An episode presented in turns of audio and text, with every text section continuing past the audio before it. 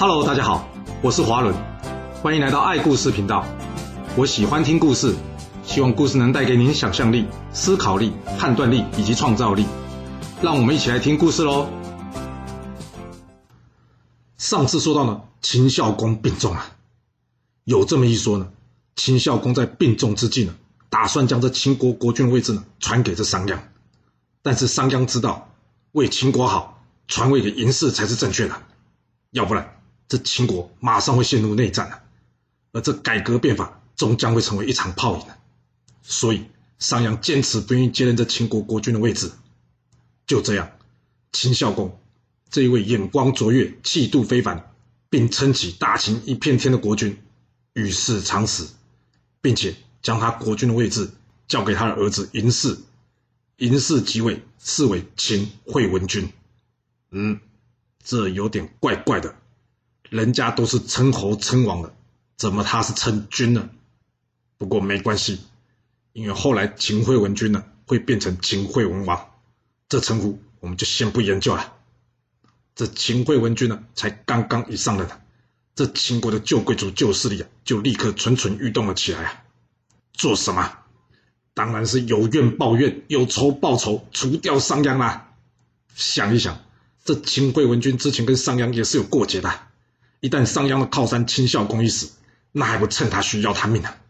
所以大家立马来跟着秦惠文君嚼舌根，要除掉这商鞅。而这商鞅呢，前脚才交出大权，后脚呢，大臣们便告诉秦惠文君说：“大王，现在秦国人呢，都只知道有商鞅新法，而不知道有秦国，更不知道还有您。加上你们俩过去有些恩怨，大王，你应该先下手为强，除掉这商鞅啊！”这同时来告状的呢，还有秦惠文君之前的老师，也就是他的大伯。公子赢钱呐，这公子赢钱呢，也告发这商鞅意图谋反，那证据呢？历史没写了，历史只写到秦惠文君呢，才一上任，这商鞅便辞官归隐了。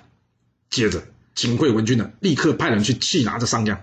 商鞅在听到秦惠文君对他发出通缉令之后呢，他立刻展开了他的惊天大逃亡啊！来到边关，刚好又到了晚上。商鞅想，哎，这城门已经关上了，明天再出关吧。所以呢，他想先投宿到这旅馆里面去休息啊。而这旅馆老板一看，哎，有客人来呀，但是呢，他并不知道对方是商鞅啊。那之前我们有说过嘛，商鞅变法中其中有一条，就是投宿的人呢要提出身份证明或是官方文件啊，要不然依照秦国的法律，旅馆的老板是会被处罚的。这旅馆老板要求商鞅提出他身份证明文件，哇，这让商鞅哭笑不得了。因为在这满朝之中啊，他可是无人不知、无人不晓的商君啊，他哪里会需要带身份证出门呢？但现在来到这，竟然没有人认识他哎！他想都没想到自己会被自己定的法律给弄到没有地方可以休息啊。但不过换个角度来讲，这表示秦国的法律的确已经深入民心了。这商鞅一看没办法了，只好连夜潜逃出城，前往这魏国了。而这商鞅因为自己锁定法律，导致自己无法住宿的故事呢，后来成为了成语典故“做法自毙”的由来，比喻什么？自作自受的意思啊。这商鞅来到魏国之后，啊，要是你是魏惠王，你会接受他吗？并没有哎，因为对魏惠王来说啊，整个秦国呢，他最气的就是商鞅这个人呐。就是他，又抢走河西，又骗走公子昂，根本就把我当傻子在耍。所以呢，魏惠王对商鞅说：“谢谢，不联络了。”然后呢，将这商鞅赶出魏国，赶回去秦国了。哇，啊，这不是很可惜，送走一个人才。其实魏惠王这么做可能是对的，我们晚点再说吧。商鞅回去之后呢，发动了他领地的军队呢，与这秦惠文君一战。那结果你猜会怎么样？结果就是商鞅的部队啊，三两下就被狙击给处理掉了。啊，那商鞅呢？商鞅战死沙场，最后尸体还被拖回到咸阳城，处以了车裂之刑，结束了他传奇的一生。嗯，啊，怎么听都觉得这段历史怪怪的。这商鞅又不是好傻好天真，他怎么会不知道，一旦卸下大权，结果就是死路一条？啊，既然人家秦孝公都要传位给他了。他要是怕死，干嘛不继承王位，好来个铲除异己啊！竟然选择交回大权，辞官归隐，还搞了自己被人追杀。在我看来，这很可能是历史上没有写到商鞅变法的最后一步啊！怎么说？那就是商鞅要确认自己的变法一定会成功，那就必须要人为这场变法所造成的伤害来背锅，就跟吴起变法一样啊！只有存在着共同敌人，才能凝聚秦国大家的向心力啊！很不巧，商鞅本人正是这个能让大家凝聚向心力的人啊！这前面说过，若商鞅接受秦孝公建议，当上秦国国君，那一旦秦国旧势力起身反扑，结果呢，很可能引发秦国内乱。但是他放弃了国君的位置，那这不就是刚好让秦惠文君有机会解决大家多年的夙愿吗？按理说这些旧势力、旧贵族还能不推崇他吗？一旦秦惠文君除掉商鞅，他便可以顺理成章的完全掌握国家机器。这是当初吴起没有做到的，因为吴起是与旧势力为敌，但除掉他的不是继任君王，而是旧势力的贵族们。结果呢？搞得楚肃王要来个大杀贵族，这某种程度上会为国家埋下了不安定的因素。但是商鞅做法就可以避免这个问题了。至于逃到魏国嘛，这是给秦国出兵攻打魏国的一个好理由。不过有点可惜啊，这魏惠王因为个人的情绪呢，反而没有中计。这可能也是在商鞅的意料之外。这商鞅没罪却被通缉，这有违秦国的法律啊！而且功臣被杀。将会影响将来各国人才来秦国的意愿呢，所以商鞅才会选择呢回到他的领地举兵造反呐，这样秦惠文君杀他就有合理的理由啊，死一个商鞅，然后成就千古的变法，这或许就是他对赵良说的：“你只是看到我商鞅身体上的安危，但是你没有看到对我来说更危险的东西啊，什么东西？那就是他可以名传千古的不是功业啊。”我的说法对吗？还是那句话，不到现场去问商鞅本人，我们永远也不会有答案呐。但不管怎么说，商鞅变法并没有因为他死亡而停止。也正因为如此，他成就了千古以来的第一次成功的变法，也是唯一的一次。不只为秦国奠定了统一天下实力，更影响了后世数千年之久。讲完了商鞅，接着。我们将故事暂时回到齐国这边啊。这齐宣王先是大败魏国于马陵，之后又与秦赵分别攻打魏国，搞得魏惠王没有办法，只好低头服软，向着齐国求和。这齐宣王开心呐，哦，没想到这魏惠王也会向我来低头啊！来来来来，把三晋韩赵魏的国君都给我叫到这博望来，大家来聚一聚。啊，那三晋有人敢不来吗？当然没有了。那这不就表示现在齐宣王才是真正的老大啦？哦，说到这，只能说魏惠王败家败得蛮快的，仅他一任就将魏国国力给耗损的七七八八了。那齐宣王呢？齐宣王好像也没好到哪。这怎么说呢？因为三晋臣服之后呢，让齐宣王开始觉得自己天下无敌啊，所以他设立了稷下学宫。本来这不是什么坏事的。不过呢，这一群人呢，只评论政务而不治理啊，搞得像政论节目一样，那就有点本末倒置了。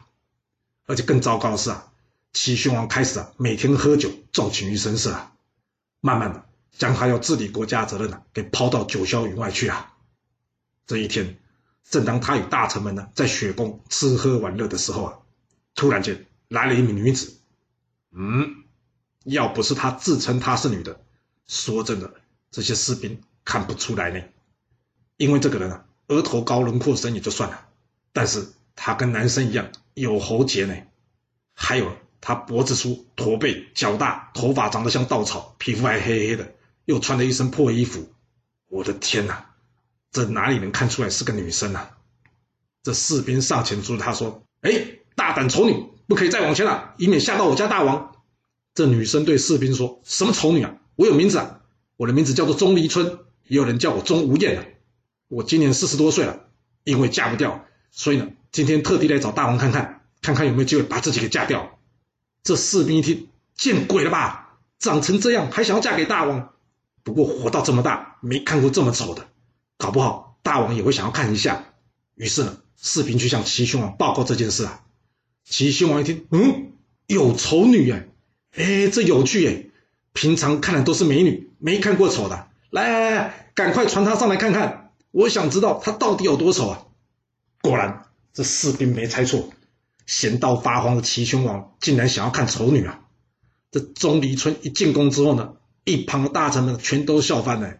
哇塞，若是比丑，说他是第二，大概没人敢说第一吧？竟然敢这么有自信，说要把自己嫁给大王，这大王还没老到看不到吧？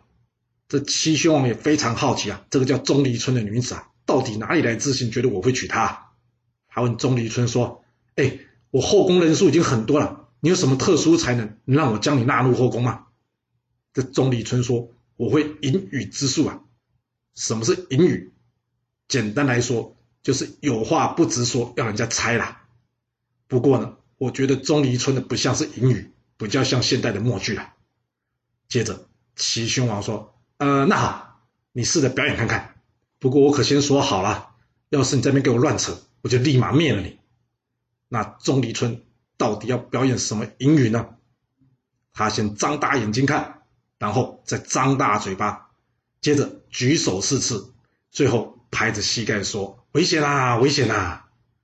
这齐宣王看完之后呢，他问大臣们：“有没有人知道他在表演什么？”这大臣们面面相觑啊，大家互相摇摇头。没有人看得懂啊，因为要是不包括最后说话的部分，刚刚钟离春的那些行为，基本上就跟猴子差不多了。这齐宣王一听，没礼貌，猜不出来就猜不出来，说人家是猴子。来，去准备两串香蕉上来。哎，这不是更没有礼貌吗？竟然要准备香蕉，没啦，这是开玩笑的。齐宣王没有叫人家拿香蕉上来啊。这齐宣王一看，正是的。既然没有人看得懂，于是他决定直白点，直接问这钟离春：“你刚刚表演的英语到底是什么？”钟离春说：“大王，除非你答应不杀我，我才敢说。”那齐宣王一听，好了，不会杀你啊，说吧。这钟离春接着说：“啊，我张大眼睛呢，是要帮大王看清楚外面的环境变化；张开嘴巴，是要替大王你呢去除那些你不爱听谏言的问题；而举手呢，是代替大王杀了身边的小人。”至于拍膝盖呢，是要大王拆除掉这座游乐的雪宫宫殿啊！这齐宣王一听，可恶啊，竟然敢拐着弯骂我！来啊，给我拖出去斩啊！哦，这齐宣王有够没信用哎，刚刚才说不杀人，马上就反悔了。但这钟离春也没再怕的啦，他跟齐宣王说：“大王，就算你想杀我，也让我把话说完再杀了我，行吗？”齐宣王一听，好。我就看你还能说出个什么道理来说吧。这钟离春说：“大王，我虽然没有什么才能，但是我也知道，国君若是能接受别人规劝他的过失，那国家就不会有危险。就像您父亲齐威王在世的时候一样，先王就是能接受规劝，才有今日齐国的强大。我刚刚说的事情，您仔细想一想，是不是事实？”这齐宣王一听，拿我老爸来压我，哎，但这话的确没说错了。他站在那，就像被雷给打到一样，久久没有发言了。之后，齐宣王终于向这钟离春开口说话了：“你说的没错，要不是你，我还每天醉生梦死啊。你的确是个好女人，我应该将你给娶回去啊！”哇，没想到丑女大翻身，真的飞上枝头做凤凰啊！别急，你齐宣王说要娶，人家钟离春还没答应要嫁呢。这时，钟离春跟齐宣王说：“大王，若您是真的诚心改过的话，再来娶我吧。”齐宣王点点头之后呢，他决定要痛改前非。之后，他任用天婴为相国，孟子为上宾，让这齐国再次回到强国的轨道上面啊！啊，那他有娶钟离春吗？当然有，不止娶她，他还让她做了王后，并将钟离春的家人封在无言这个地方。所以呢，又有人叫钟离春为无盐娘娘。讲完了这段插曲，我们要将故事再次回到秦国了。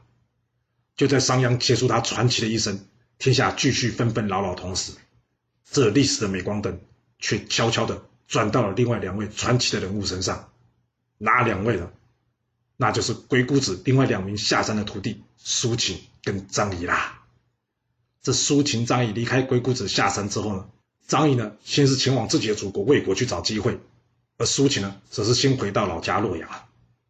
苏秦的家中还有他妈妈以及他两位弟弟，至于他哥哥嘛，已经死了，不过嫂嫂还在。那苏秦为什么要先回到家呢？因为他钱花光了。苏秦这次回来，主要的目的呢，就是希望大家可以协助他将家产给变卖，换些钱，好帮他整理一下行头，让他看起来比较身价一点。哇，有没有搞错啊？这能行得通吗？虽然外观很重要。但是要变卖家产，若是失败，那全家人喝西北风嘛？没错，还不等他妈开口呢，这苏秦的老婆以及他大嫂立刻跳出来反对。那苏秦的弟弟苏代跟苏厉呢？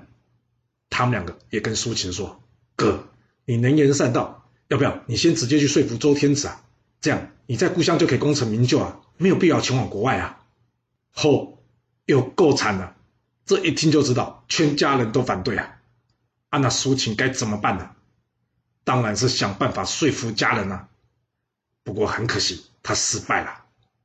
嗯，看来是时候把太公阴符经拿出来再重新读一遍的时候了。因为鬼谷子师傅有说过，将来遇到不顺利的时候，就可以拿出来再重新研读一下。啊，那苏秦有照做吗？并没有啊。真是的，老师有在讲，他都没在听，连自己的家人都说服不了。他还想说服谁呀？但苏秦可没这么想，他想说：“好吧，就先按家人们的意思吧，我先去求见这周显王吧。”没想到周显王身边的人一听苏秦，哎呀，大家都知道苏秦是农家出身的，所以每个人都觉得呢，他没有真材实料，并不靠谱啊。于是苏秦在待了一阵子之后呢，始终没有机会发挥所学，最后只能返回家中了。那回到家的苏秦该怎么办呢？好好再读点书吗？想太多，你想都没想到，这苏秦啊，竟然私下变卖了家产，然后换了一件貂皮大衣，并且买一台车，请了一个司机，然后一路向西前往秦国，展开他求职之旅啦。那他会成功吗？来到秦国，苏秦向秦惠文君分析了天下局势，并且认为秦国的地理位置极佳，若好好依照他建议经营。秦国将有机会一统天下，啊，秦惠文君有听下去吗？很抱歉，并没有啊。哎，为什么？难道他不想成就这不世的功业吗？这历史上是说了，因为秦惠文君呢刚刚处死掉商鞅，所以呢对于苏秦这种光出一张嘴的人没有好感，自然也就不会接受他意见了。但仔细想一想，这商鞅并不是只出一张嘴啊。他可是实打实的强化秦国，并且战胜魏国，啊那为什么秦惠文君不肯重用苏秦呢？有没有一种可能，这时候对秦惠文君来说，安定国内比对外扩张重要啊？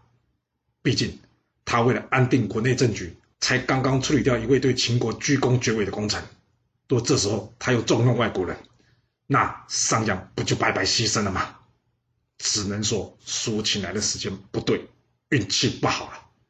所以最后，秦惠文君只回了他一句话：“羽毛未成，不可以高飞啊！”什么意思？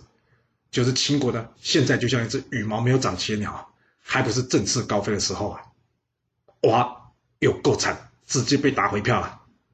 而秦惠文君这句话呢，成为了后来成语啊“羽翼未丰”的由来，比喻什么？势力或是能力不够雄厚，还不足以独当一面啊！那被打回票的苏秦，他会放弃吗？并没有啊，他全身的身家都压在这了，怎么可能就这样放弃呢？所以他写了十万言书，向着秦惠文君呢推荐自己的想法。不过到最后了，都没得到回应。他想说，直接说服不了你秦惠文君，那就从你的相国着手吧。嗯，不过苏秦的功课好像没有做好哎，因为这秦惠文君的新任相国啊，也就是这从魏国应继过来这位公孙衍啊，他除了能带兵打仗之外，本身跟苏秦一样，也是个纵横家。什么是纵横家？简单来说，就是靠嘴吃饭。你可以把他当做现代的外交家啦。啊，既然公孙颖也是纵横家，换句话说，苏秦跟他就是同行嘞。所谓同行相忌嘛。那他会想要帮苏秦的忙吗？当然不会啦。要说服秦惠文君，他自己来就行了，还用不到你苏秦来帮忙吧？就这样。苏秦提次提出的建议都失败，最后他盘缠用尽了，也就是钱都花光之后啊，没办法，他只能穷困潦倒的返回家中了。回到家中，他被家里的人都看不起啊，不但他妈妈骂他，老婆不理他，甚至肚子饿呢，想跟大嫂讨一碗饭来吃呢，都被拒绝。啊，说实话，要是换做我是他的家人，我也会生气啊，变卖家产事都不用讨论一下。面对这样的画面呢？苏秦一个人难过的回到房间，看看这个家，除了柜子里的一封竹简，他什么东西都没有了。哎，竹简，对吼，鬼谷子先生曾经说过，要是将来我遇到不顺利的时候，可以将这本《太公阴符经》拿出来重读一遍，到时候我会有不同的感受。难道我真的没有把这本书给读通吗？这已经无路可退的苏秦了，决定重新拿起这本《太公阴符经》啊！他告诉自己。我一定要将这本书读通，我要让自己功成名就。于是他开始发奋苦读，努力研究了。为了怕自己读书累了会想睡觉，他只要一打瞌睡了，他就往自己的头上泼冷水。要是还不行，还想睡，他就拿锥子刺自己的大腿，刺到血都流出来了，痛得清醒过来。哇，有病吧？这样读书怎么可能会有效率啊？这累了就是要休息，精神好读书才会比较有效率吧？而昏的是呢，这种拿时间换效率的做法，后来还被《太平御览》一书将苏秦刺骨跟西汉孙敬将头发悬在梁上读书的故事啊，合并成了“悬梁刺股”这一个成语，用来比喻废寝忘食的刻苦学习啊。那搞了读书的，变成像是进入人间地狱磨练一样。说实话，读书的确不是件轻松的事啊，而且也不是人人都有读书的天分啊。所以每个人找到自己有兴趣的事，然后努力去做，这样会不会比较好啊？这苏秦认真尽力是很好啊，但是搞自残应该不值得奖励吧？那苏秦会成功吗？他能改变这天下局势，将天下大事带进去另外一个局面，开启另外一个篇章吗？